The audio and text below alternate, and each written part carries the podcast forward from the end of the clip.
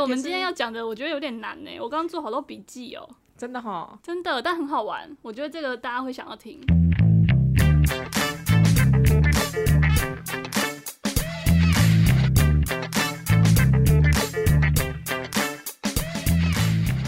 坊间的书可能都是一些心灵鸡汤层面的，嗯，可是很少有书会跳出来，请你自我觉察自己自己的心理状态。就是最近那个什么阿德勒啊，那种什么正向啊那种书，就特别的特别的热卖。然后大家也就会开始回过头去认真审视自己身上的问题，就比较少把注意力放在别人，或者是放在单纯的职场环境上面。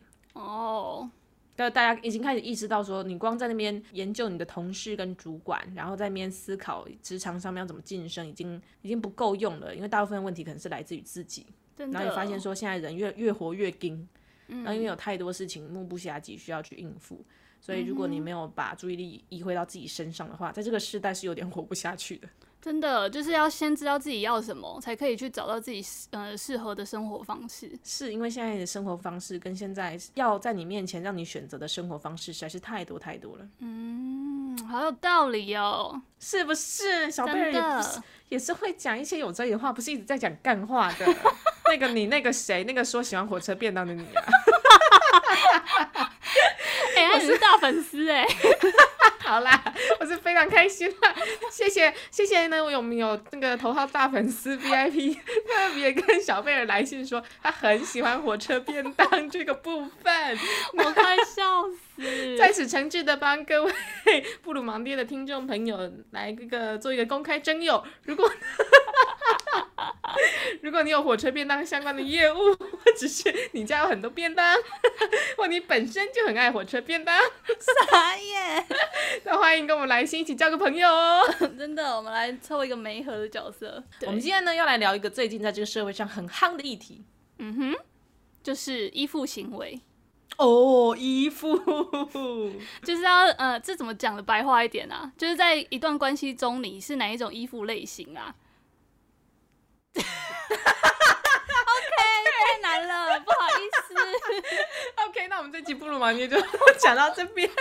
这集我们资讯量呢，一句话带过哈，资讯量就已经太大了。那我们为了不让大家礼拜一头脑又爆炸，我们就先到这边喽，下回见，拜拜。哎、欸，我突然发现我们是第一次在礼拜一录音，哎。因为今天你说今天是礼拜一，我怎么一开始想说，哎、欸，你有故意特别这样讲吗？然后发现没有，没有，今天真的是礼拜一耶，真的。我们哎、欸，可是我跟你讲的时候，我没有意识到今天是礼拜一耶，今天其实是礼拜一。好啦，今天要讲依附理论，我想要想一个比较简单的方式，哎，来讲这个东西。好，怎么讲？嗯，就是在一段关系中，其实大家多多少少应该会发现自己跟。呃，以前交往过的对象，或是喜欢过的对象，可能在两性相处的方式有一些不一样。那我们这其实可以把它称作为我们在爱情当中的依附的一些行为。那今天就是会帮大家剖析一些依附的类型，就是帮你看看说你到底在爱情当中你是哪一种依附类型，然后让你去认知觉察自己是不是呃有被我们讲中，然后以后可能就可以依照一些 依依照一些我们的建议或者是说心理师给予的方针来去慢慢的微调自己，往一个更好的状态前进。对，就是透过觉察，然后让自己的路更好走，这样。哎、欸，其实我在说到这些依附理论跟各种的理论之前，我还是想要先跟大家分享。我觉得呢，觉察真的是一个非常非常重要的功课。嗯哼，呃，这是一个每一个人呢，从年轻走到年老，人的一生里面，不管在哪一个阶段，都是很受用的一个工具。而且我觉得每个人一生一定都吾日三省吾身一样。嗯哼，都是要时时刻刻有这个觉察的习惯，因为觉察这个行为会，我觉得比任何，它就因为它就是一个向内自省的。行为就是自我自我觉察部分啊，就是你要知道自己为什么这个时候会有这个反应啊，是因为什么呃原因，或是因为什么环境的刺激吗？就是你要时时刻刻去审视自己在什么状况下会有什么反应，这样。对，或者是你我这个情绪冒出来那个当下，我我其实真实的感觉是什么？哦、对，那这样久而久之，呃，我们以前都不倡导说要去觉察自己的情绪的时候，我们面对到这些莫名其妙的情绪，有时候有一些不是那么清楚，你不是当下就知道你到底是什么状态，在一个很复杂或很混沌的状态底下的时候，嗯、你自己也辨识不太出来你为什么会有这个情绪，嗯、或者你会把这些情绪误以为是另外一个事情。就是可能在一件事情的当下，你可能脑袋一片混乱，然后你也不知道为什么自己当下会那么生气，或者那么失望，那么难过。对对，可是当你就是过了那个情绪之后，你可以其实可以花一点时间来觉察自己，或是呃反省一下，说，哎，当时为什么我会有这个反应？是不是因为那个老板讲了某一句话，然后戳中我的痛处？是，对，就是可以有自己的这个，就是好好跟自己对话啦。天呐，然后细细的分辨自己心里面每一个微小的瞬间的那感觉到底是什么。对，然后就会慢慢的借由这种自觉的过程、觉察的过程，你就会越来越了解自己，往自己喜欢的环境啊，或是喜欢的人事物去迈进，然后生活就会越来越快乐。没错，有这么简单吗？棒哦，我觉得有哎。不过我觉得是这样啊，说起来简单，做做到难啊。真的，大家都还不都是存几个嘴？真的，讲没搞，做没搞，跟他跟他上了年纪的查甫人赶快。OK，好啦。所以今天想要来提到的这个依附理论呢，它就是它、嗯、其实一开始是从发展心理学，就是有一个有一个心理学家叫好像是 John Bowlby 吧。有他有波比也波比啊！Yes，就是我，因为我对他的名字很有印象，就是他是被老波比，嗯，我也不知道，反正就是波比哥他，他他当时是一个发展心理学家，然后他呃提出了这个依附理论。那当时他的依附理论其实是在讲婴儿跟母亲的依附，oh. 就是这个我们今天要谈的这个爱情中的依附理论，其实是源自于发展心理学家的孩童跟母亲的这个依附理论来的。因为这个依附理论，它就是讲说，小孩在出生的时候啊，他就会去仰赖一个主要的照顾者，那他通常就是妈妈。然后他在这个相处的模式当中，他会发展出一套自己跟外界互动的方式。是对，所以在这个互动的方式就很多种嘛。妈妈可能会呃，小孩哭啊不理他，或者是小孩一哭他就抱他，这种不一样的反应，他就会呃塑造出婴儿的不一样的依附行为。哦、oh. 嗯，啊，这种依附行为就会影响到你往后就是在人际交往过程中的依附的类型。嗯，听起来妈妈很重要哎。对，所以就是在零到一岁的时候啊，哎，各位母亲啊，你各位母亲啊，育婴假请起来啊！真的，小孩哭的时候不要不要不理他。哎呀，你你这个嘿就是你啦嘿。真的，小孩在哭的时候啊，你真的是你不用马上去抱他，可是你要让他知道你有关注到他在哭了。嗯，那如果跟他讲说，哎，卖差啦。嗯，我觉得不行。我我有关注他、啊，你可能要跟他说啊，你你现在怎么了？我我我现在在忙哎，你可以自己玩一下吗？就是我可能会忙一整天，你先自己玩 玩个一整天好吗？哎，但我今天就是在录自己之前，我有先问一下我的心理师朋友，我就问他说，这个到底要怎么拿捏？就是小孩一出生啊，他有时候在哭，可是我们一直抱他，他就会习惯啊，那以后就要一直抱哎，这样也不对啊。然后他就说，就让他什么事都摇八叉。他说：“其实我们要就是，如果是母亲或父亲，你要去观察小孩哭是为什么，你真的是要花时间去跟他相处。就是他哭，如果是真的来自于生理需求，比如说他尿布真的很不舒服了，或者是他真的很饿要喝奶了，这种你真的就不能不理他，你就要赶快满足他的需求。可是他如果只是嗯嗯，然后塞奶，然后要你抱一下，你就可以跟他说啊，就是啊，我知道啊，怎样？可是不用马上去抱他，没关系。”哦，对，你要会分辨。我知道，其实养小孩是不是跟养宠物一样？嗯，我没养过宠物哎。就是你有时候会很认真的趴在那边观察你的宠物，就是那个专注度。嗯、哦，对，因为它无法言语。嗯、对所，所以你会对他的一举一动都非常的关心。对，所以你久而久之就有一个默契，你就知道哦，他这时候哭应该是为了什么。哼，啊，如果怎么样都停不了的时候，嗯哼。就是可能带去医院看一下吧，可能胃在绞痛啊，或是什么的。哦，哎、欸，真的呢。对啊，我刚才只想到一些暴力的方法，你果然还是。哦，你真的不行。那我们今天就是主要会 focus 在成人的依附行为啊。就是因为听众大概呃当妈妈的应该相对还是比较少啦，对，所以我们你确定吗？啊、呃，但不然我们之后再开一集啊。嗯，没错，我们如果有观众敲碗的话，我们就特别在产后护理之家的妈妈们再开一集。真的，我们今天主要讲那个爱情当中的依附理论。爱啊，那个爱情啊，真的很难呢，好紧张哦。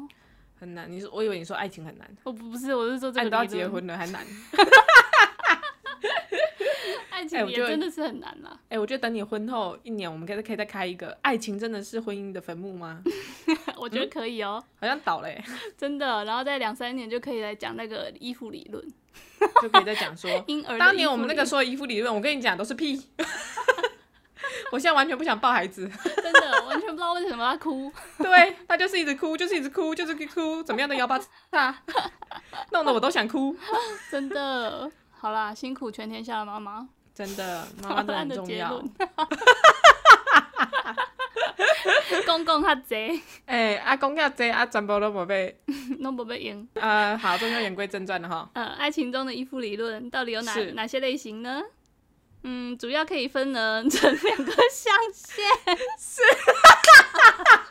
干突然一秒变函授课程，真的，大家可以拿出纸笔，然后哎对，哎、呃、这个会考，对，先抄一下，画一个那个十字，就是 x 轴、y 轴这样，然后分四个象限哈。好了，同学，我们这边就不多说，我们赶进度哈。不行，这个是积积极的核心，不要说。来，我们这堂课先不下课哈，借我十分钟。象限画好了没？有？X O、y 走了嘛？好了，快点哈。那我们现在换一个颜色的原子笔，我们继续写哈。来，好，那 X O，请大家写焦虑，就是 X O。X O 这个轴向呢，就是代表着你的焦虑状态，就是越右边就是越焦虑这样。对，然后越左边就是越不焦虑。Yes，越淡定。对，那 Y 轴是什么呢？Y 轴就是逃避、回避的这个状态，哦，这个行为啦。老师想问，什么是回避跟逃避？逃避就是 avoidance。OK，谢谢老师。那那什么是 avoidance？逃避就是你遇到一个东西，呃，比如说有狗在追你，你就跑。为什么要解释这个啊？你真的不知道？没有，我真的怕观众不知道。哦，好啦，逃避就是比如说遇到恐怖的东西，你就想要逃跑啊。哦，或者是你下意识就想要遇到麻烦的问题，比如说遇到一个张牙舞爪的女朋友在你面前，你就想要，你就只想要逃走，对，又不想不敢面对她。对对对，这就是逃避的意思。OK，好了，那老师，我们 X Y 轴都画完了，那之后，一二三四象限是正负正正 正正正负负正负负吗？嗯，我们先从最简单的，就最左下角的那个象限。呃，请问这边要画曲线吗？是 sin theta cos theta？不要，在左下角的那个象限，就是大家可以知道是焦虑感最低，然后逃避感也最低的那个象限嘛，对不对？是什么呢？就是安全依附，安全依附。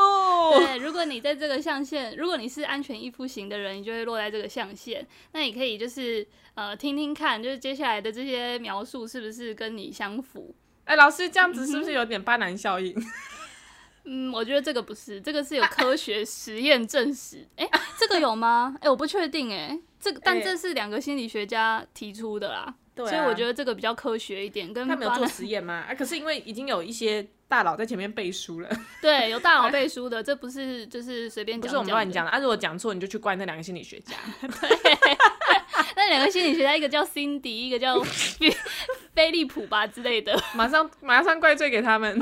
对，就这两个心理学家把那个装包比的衣服理论，把它套用在成人的心理依附当中。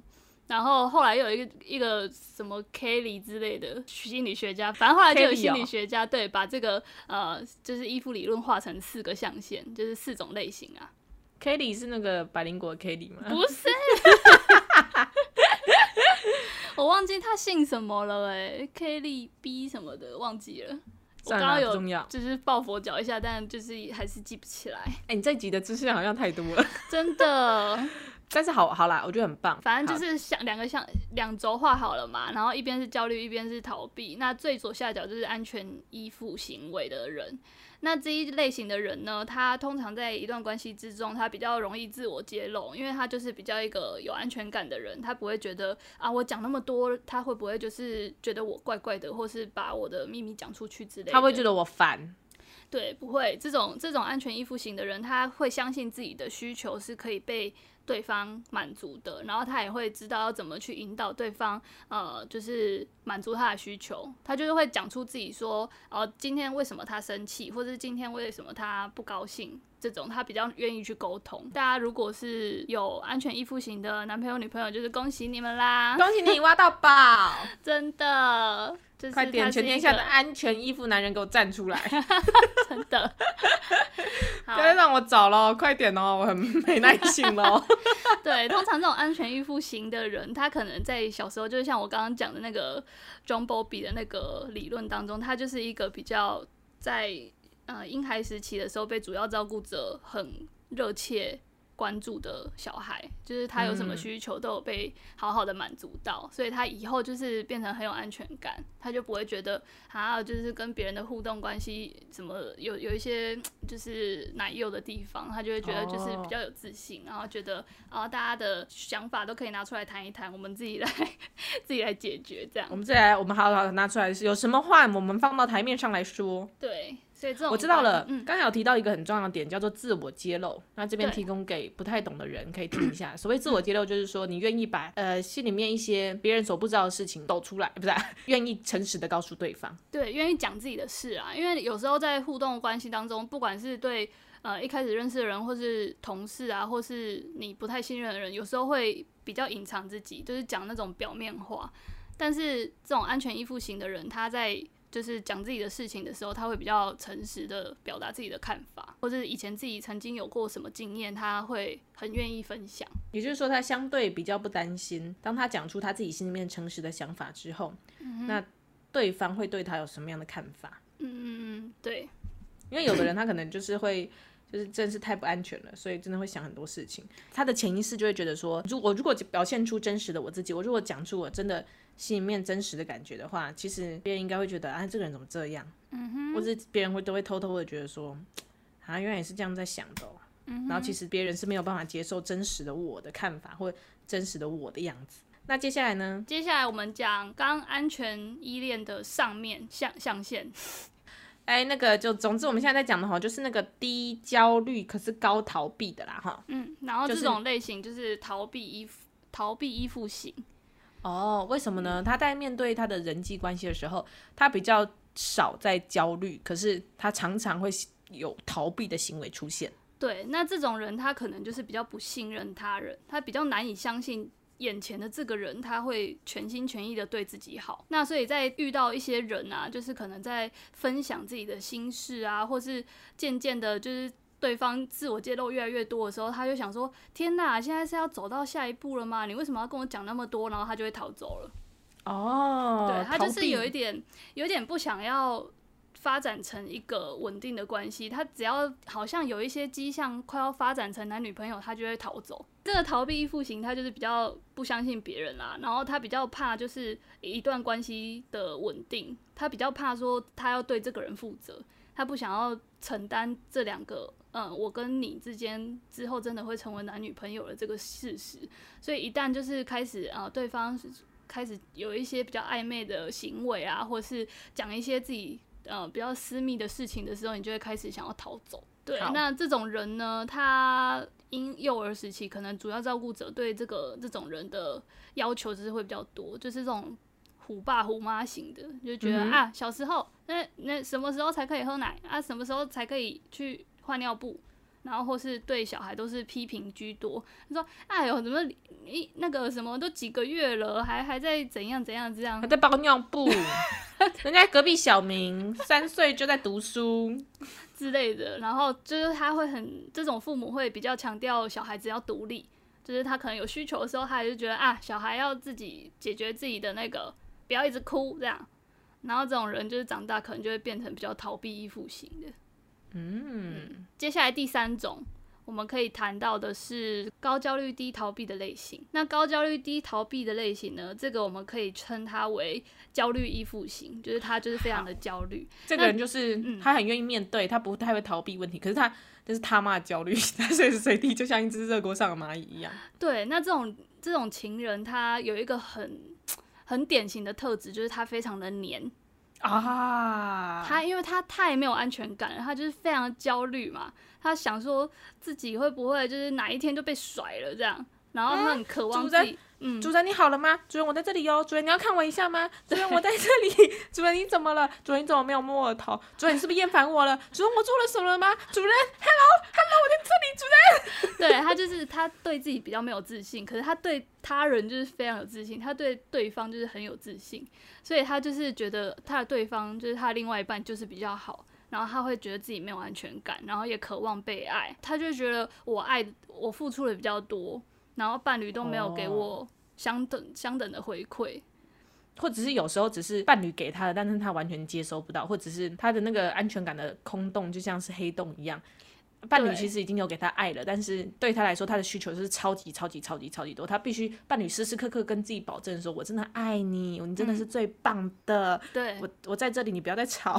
没错，哎、欸，你讲到一个很对，因为他这种人就是非常需要认同跟肯定。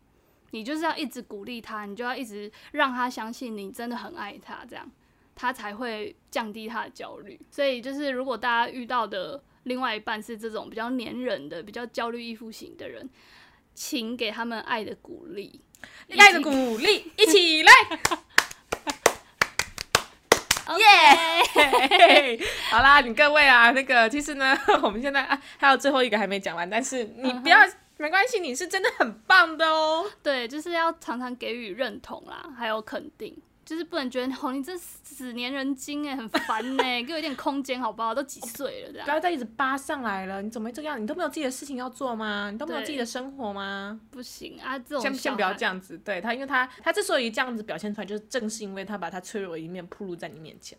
对啊，然后这种焦虑型的小孩，呃，这这种焦虑型的人啊，他以前小时候可能就是他在哭的时候啊，在婴幼儿时期在哭的时候，没有人要照顾他。对，或是应嗯，应该不是说没有人要理他，就是主要照顾者他的反应是他没有办法预期的。他没有办法预测的，oh. 就有时候对他很好，有时候又不理他，所以他就是变得很没有安全感，oh, 很没有自信，对不对？对，所以他就是在以就是长大之后，他对那种两性关系的，嗯，也不一定是两性啊，就是 你跟伴侣的关系当中的这种，嗯的这种交往，你就会非常的没有自信，oh. 你就会不知道他呃做出什么反应，他会有什么样的回馈。所以这种人是，嗯，他们潜意识就会觉得说，因为他从小就不太能够确定人与人之间的距离，还有那个反应，他到底是有一个什么样的规律，他抓不到，所以以至于长大之后，他内化成自己心中对于他人互动的一个基本的模式的那个认知。所以，比如说像我们一般人，热水就是会热，冷水就是会冷，热水太热就会烫到，冷水太冷就会变冰。嗯哼，这种一般的常识。可是他对他来说，他的世界里面，热水有时候会冷，冷水有时候会热。哦，就像你那个，他不是那么物理性的啦，他就是就是心里里面的那个感觉，嗯，懂。对，所以有时候就是他不太确定，说我今天开了这个玩笑，大家都在笑，但是明天我说再开这个玩笑，会不会突然大家就突然翻脸生气了？懂。对，我今天跟伴侣这样好好的一起约会看电影结束之后，会不会明天？就是我一个我无我不知道为什么的原因，然后明天再重复一样的行程，但是伴侣突然就没那么开心了，对，所以他就会被自己搞得很反复、很焦虑，就是动辄得咎，不知道自己到底该怎么样才会让伴侣跟自己永远都开开心心的。嗯，懂，你讲得很好哎，因为我就是啊，你讲的是噼里啪啦的，感 超级有感觉的、啊、这个，OK。好啦，那讲最后一个，最后一个最难搞哎，嘿，他叫矛盾依附型。好啦，那你大家你大家知道听到矛盾就知道他又怎么样？他又焦虑又逃避的。等一下，怎么这个人还在？Hello，这个人还在这个世界上吗？还在啊，而且其实很多人都是这一种类型的。真的假的？我觉得我以前小时候就是这种。好，你说、嗯、这种人呢，就是他其实没有一种特定的行为，像焦虑依附型，他就是会特别的黏人嘛。然后逃避依附型，他就是会特别的不想要跟你建立关系嘛，就是很冷淡嘛。嗯、但矛盾依附型的这种人呢，他就是没有一个特定的行为，他有时候黏，有时候冷淡，哇，忽冷忽热。他就跟我那，他就跟我那个烂烂宿舍的水龙头一样，忽冷忽热。对，他会依环境，他会自己去那边判断这个环境他嗯，应该要怎么做？就是今天我想冷我就冷，今天这个环境我觉得该热我就热。对他，嗯，但这种人就是很怕自己被伤害啊，他很怕自己投入太多，啊、然后就是他很怕自己投入很多，然后对方没有投入那么多，然后自己被伤害，或是。自己投入了太多的感情，然后之后可能分手会很难过，所以他就突然喊卡，就突然冷漠这样。哦，其实其实只是想要避免自己一股脑的投入太快，因为期待越大，失望越大。对对对，他就是怕自己受伤。这种人可以，我觉得可以总归来讲，就是简单讲，就是怕自己受伤啊，所以他就是会在投入的过程中又一直刹车刹车这样，然后让别人看起来就是你一下子冷一下子热，到底是怎样？在跟另外一半交往的过程中，就是你跟另外一半可能都是不同的依附类型嘛。那你在你如果是一个安全依附类型，那你的伴侣也是安全依附类型，那是最好，你们两个最有可能以后快乐美满幸福。就之前看了很多这方面相关的书籍，嗯，像你刚才讲的，如果安全可以配到安全，那真的是超级安全，嗯、天下太平，这、嗯、是最好的状况。嗯、但是偏偏呢，焦虑跟逃避的人常常会在一起，他们叫做焦逃配。哦，是哦。对，为什么呢？因为其实这是跟他们两个表现出来的状态，还有两个人会有的反应是有很大的关系。嗯、你想想看哦，嗯、呃，对焦虑的人来说，他就是显露出来就是一个很黏的状态，所以他是不是会不断的追着他的另外一半？对啊，然后不断的呃需要对方给他反应。对，但是逃避型的人呢，他是不是很怕别人黏？对啊，他其实是反而很需要个人空间，然后他会比较倾向于不给出这么多自我的感觉。对，倾向把自己的感觉藏起来，然后遇到事情的时候，第一时间也不会想要先沟通，他可能会想要先自己躲起来，对把思绪慢慢理清之后，再再出来解释，或甚至根本就不解释，总是把头埋在沙堆里，觉得时间过去应该就好了。嗯，对。但是为什么这样的人特别容易配在一起的原因，是因为呃，之前有看过一本书，但是我现在有点想不出他的，想不起来他的名字叫什么。那他提到哈，就是我们有时候呢，我们的依附系统有时候会在某一种情况之下被启动。嗯，那比如说对像我这样子焦虑依恋的人来说，依附系统被启动的时候，就是当我感觉到不安全的时候。对，之前那个书里面就有提到一个场景，嗯、比如说对于焦焦虑的人来说，他是不是很黏人？嗯，那他是不是很需要时刻得到对方的肯定跟确认对方在他的掌控之中？嗯，所以比如说今天我打一个电话给对方，嗯，就对方手机没接到，嗯，他可能刚好在忙，嗯，可是对于焦虑的人来说，这时候他的依附系统就开始启动。他就会开始不安全感喷发，嗯嗯，他就会开始在脑中开始上演一百种小剧场，嗯，从你那个电未接来电第一个小时之后，就开始每每半个小时多一种剧场，就像那个人质一样，每半小时不交赎金我就杀掉一个，他也在心中慢慢一个一个一个杀掉自己的安全感，哦，所以呢，对方迟迟没有给回复的时候，然后我的依附系统就会运作的越来越厉害，我会在心中从一开始。还能够安慰自己说啊，他应该是在忙，嗯，然后到第三个小时说他怎么可能忙那么久，嗯，然后都还没有看到，他是不想理我，嗯，然后到第五个小时就说完蛋了，我知道他他是真的不想理我，他故意不接的，是为什么会故意不接呢？难道是因为是因为昨晚我把他的香肠吃掉了吗？因为我昨晚就是稍微任性了一下嘛，嗯、可是他明明之前就说他不会生气的、啊，果然、嗯、我就知道他是在骗我的。然后到第十小剧场很多，对，然后到第十个小时，我们那个一副系统就差不多要爆炸了。我们觉得我们现在就会在心里面满脑子都是想着，好啊，没关系啊，那我们不然我们就分手，好了，算了啦。看来这次这感情就是真的这样告吹了。我原本以为我已经遇到一个对的人了，想不到为了一个香肠就跟我分手。OK，后面以下自自动展言一千种想法，好、oh. 好，所以呢，嗯、书上就讲说，如果你是安全型的恋人呢，这时候你可能就会很快的给你这个焦虑型的恋人一个一个刹车，嗯、就你只要做一个动作，就可以让他很快的停止他的依附系统运作，然后又重新回到一个安全的状态。比如说，你可以在发现没接到他的电话的第一个当下，赶快给他一个简讯。嗯嗯嗯，就是跟他解释说，我刚刚在忙，我等下晚点再打给你。嗯哼，或者我们今天下班回家再讲。那你只要做了这件事情，那个刹车就刹住了，嗯，就不会往下延伸一千万种剧情。懂。但是偏偏呢，对于逃避型的恋人来说，他有时候就很不喜欢做这种事情。为什么？敢，问他。我要是知道，我现在还是会是这种人吗？对啊，或者是说有时候只是不一定是未接来电啊，有时候可能是一种冲突啊。比如说呃，焦虑型的人可能只是又习惯性的想要确认对方的感觉或确认对方的状态，可对逃避型的人来说，他就不想自我揭露，他就觉得说你干嘛要问，很烦，你想干嘛？Oh. 我不想讲。哦，那这下就开始了，就一个开始追，一个开始逃，好难哦。然后他们就会就是在那个。安，你知道安全型的人就在城里过得很舒适的生活，然后教逃配的人就在城外，在那边一直跑啊。皇帝大战蚩尤，从东海跑到西山，真的好累哦。真的，然后跑得开开心心。可是你知道，所有的恋人到最后，因为的呃彼此你们还是相爱的嘛，只是说你们的反应的方式不一样，是这么的不一样。所以常常到最后呢，有时候还是会大事化小，小事化无，可能嗯。嗯，争执到最后，嗯，还是有平息的一天。可是，就就因为你们两个反应方式是这个样子，如果没有觉察的话，你们就会常常在那边 不干不干，故事改东在，然后两个人都很累，然后两个人都一直沉溺在，就觉得说，看这个感情怎么谈的这么累啊，或者是一天到晚为情所困。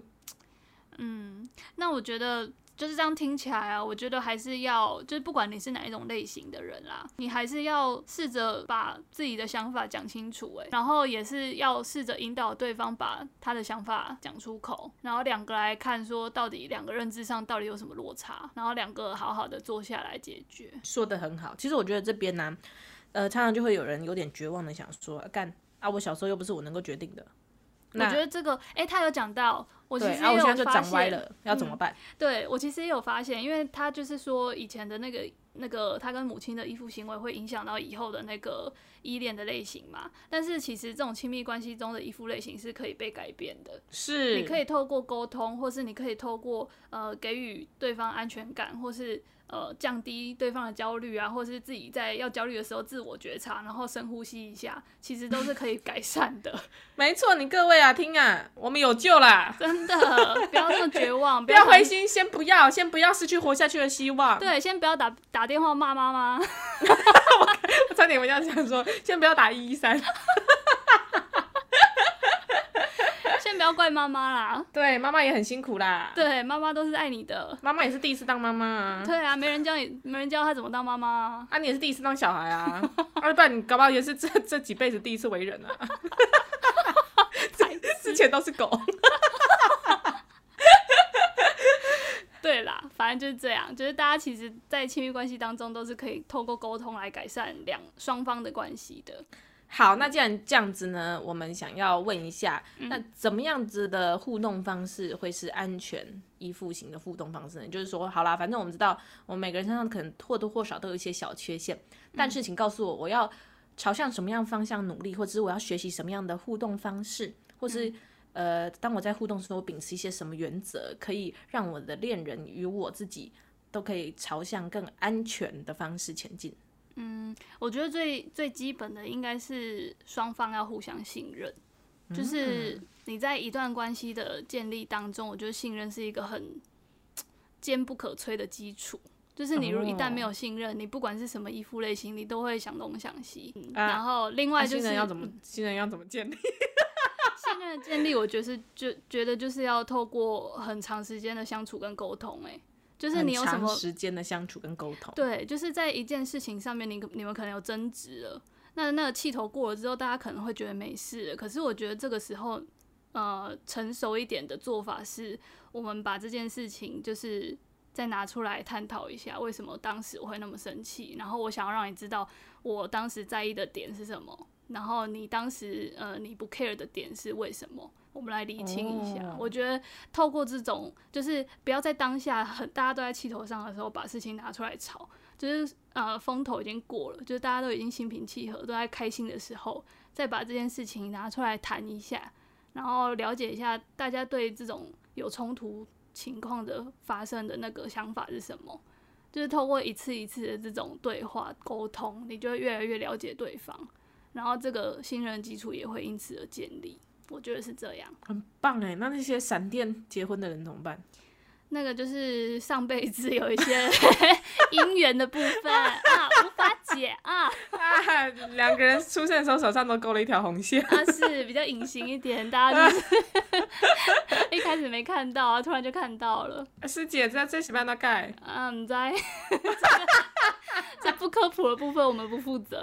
哎塞！我刚刚突然脑中就有一个理论出现了。就是 就是两个人如果就是闪电的那一种啊，嘿，一开始就是大家都知道热恋期是很美好的嘛，然后就是可能热恋期就觉得这就是对的人，然后就结婚了，就在一起了，嗯、然后之后就会发现就是不是这么一回事嘛，可是你又会觉得、嗯、哦自己已经付出了那么多了，嗯、然后现在要喊卡，好像也有一点得不偿失啊。你说沉默成本理论哦？不是哎、欸，我刚刚是想到就是有点认知失调。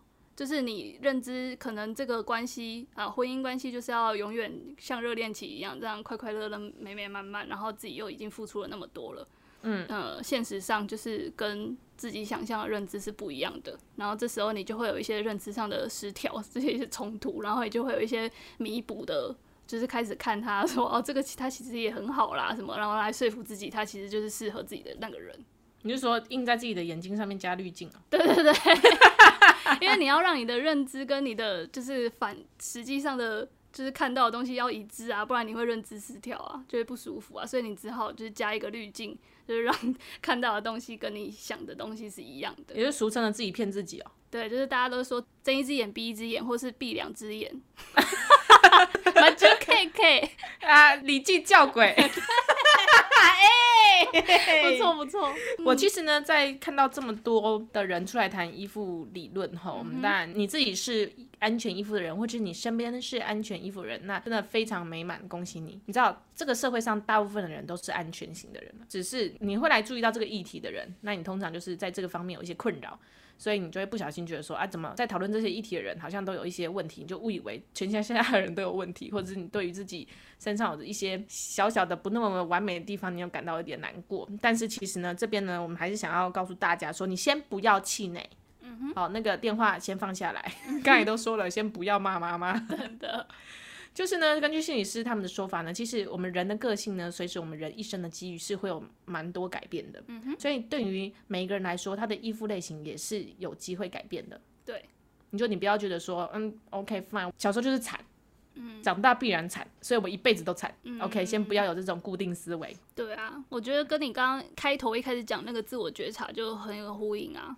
就是你如果可以自我觉察到你就是哪一种类型的依附行为，那你就是更可以知道对症下药啊，更不用怕，因为你、啊、你就是已经了解自己，你会有这个情况，嗯、那越了解就越不用害怕。而且呢，最棒的是，你是有提到我们每个人因为在一生中会有不同的状态，嗯、所以有时候呢，你在这一段感情跟上一段感情，嗯，或者说你在一些人际互动中跟这个人还有跟另外一个人，你会展现出不太一样的个性，嗯嗯嗯，然后你你在。不同的关系之间，你的依附状态其实是不太一样的哦。所以有时候我们可能会怀疑说，诶，我知道自己一直是一个焦虑依附型的人，可是为什么跟某一个人或某一段关系里面，我感觉到我的个性好像完全变得不太一样？哦，诶，我我很有同感诶，因为我就是以前我觉得自己是比较像是矛盾依附型的，是，就是我我有点害怕，就是投入太多，就是，是呃，只要跟别人走太近，我就会喊卡，就会赶快刹车。然后怕自己投入太多，然后就会变得突然冷漠，就是俗称的很渣的女生。嗯、你不是啦，很渣的部分可能还有一些绿茶婊的部分啦。你大概没有绿茶，你只有红茶而已。哦，是这样子，还是麦香奶茶之类的。OK，好，但是我觉得我遇到我现在这一个之后，我就会变得比较安全依附。哦，那因为我觉得他本人就是，我觉得他本人就是一个安全依附型的人。所以在就是刚开始交往的时候，我可能会有一些不安全感，或是有一些怀疑他的举动。可是我们当下就是有好好的把事情讲开，互相了解大家的想法是什么，然后慢慢的也是找到一个平衡点。在现在我就是在录这集之前，我有去做那个网络上一个什么依附类型的测验，我就发现我是一个非常安全依附类型的人。就是在这一段关系，你已经调整好了。我觉得是哎、欸，因为他就是里面就会问一些说什么，你会不会很害怕对方不认同你，或是你会不会觉得没有另外一半，你就是没有价值什么的。然后我就是就觉得嗯不会，很棒哎，恭喜你！对啊，所以就是我觉得这就是一段很健康的关系。然后我觉得这个是可以透过呃两个人互相沟通，慢慢的建立起来的。好啦，所以综上所述吼，你各位啊，先不要担心啦，也那个电话真的给我放下，我不要骂妈妈。虽然呢，我们每个人不一定完美，但是我们可以学习自我觉察，嗯、然后你可以体会说，在这段关系中，如果有什么比较不安全的感觉，你可以在下一段关系中用安全的方式互动，彼此都有信任，然后坦诚、诚实。真诚的想要为这段关系付出的话，嗯，是有机会让两个人，不管你之前到底是什么样噼里啪啦不同的依附理论，那么最后都可以变成两个对彼此十分放心、感到安心的恋人。对，没错，最好的结局就是听布鲁芒爹。这集布鲁芒爹就到这，希望今天呢，除了是厌世礼拜一，也是给你满满安全感的礼拜一。真的，祝大家都可以找到。呃，让自己很安全的一段关系，然后祝大家也可以在一段关系里面练习用安全的方式对待彼此，然后最后呢，真的在关系里面稳稳固固、长长久久、健健康康、美美满满、快快乐乐。嗯，有祝福大家，祝福你，拜拜拜。你是说，就算学妹在半夜打电话也 OK 吗？不行，我觉得立刻又开始矛盾了起来呢。